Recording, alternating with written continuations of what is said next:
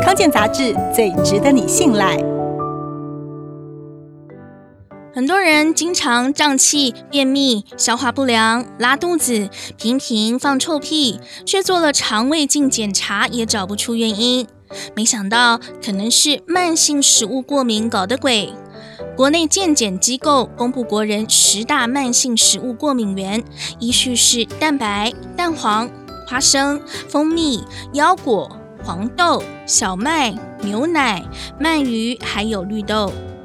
慢性食物过敏和急性食物过敏不同，通常不是来自免疫球蛋白一，也就是 IgE 的免疫机转，比较容易造成消化系统、皮肤、呼吸道、神经和眼睛不舒服。尤其长期食物过敏会破坏肠道黏膜功能，使肠道黏膜出现间隙。当过敏原渗漏，穿过肠壁进入各个组织器官，就会诱发过敏反应，形成过敏、发炎、渗漏，然后肠道失衡的恶性循环。因此，慢性食物过敏会让身体处于发炎状态，就像不定时炸弹。当过敏负担超过临界值，就会造成不明原因的疼痛，或是免疫机能异常混乱。想知道自己对哪些食物过敏，可以做过敏原检测。食物过敏分成轻、中、重度。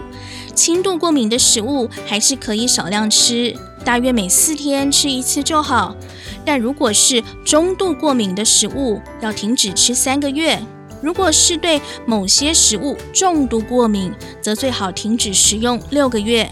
记得先记录本来出现的过敏反应，测试看看排除这些食物之后，症状是不是有好转。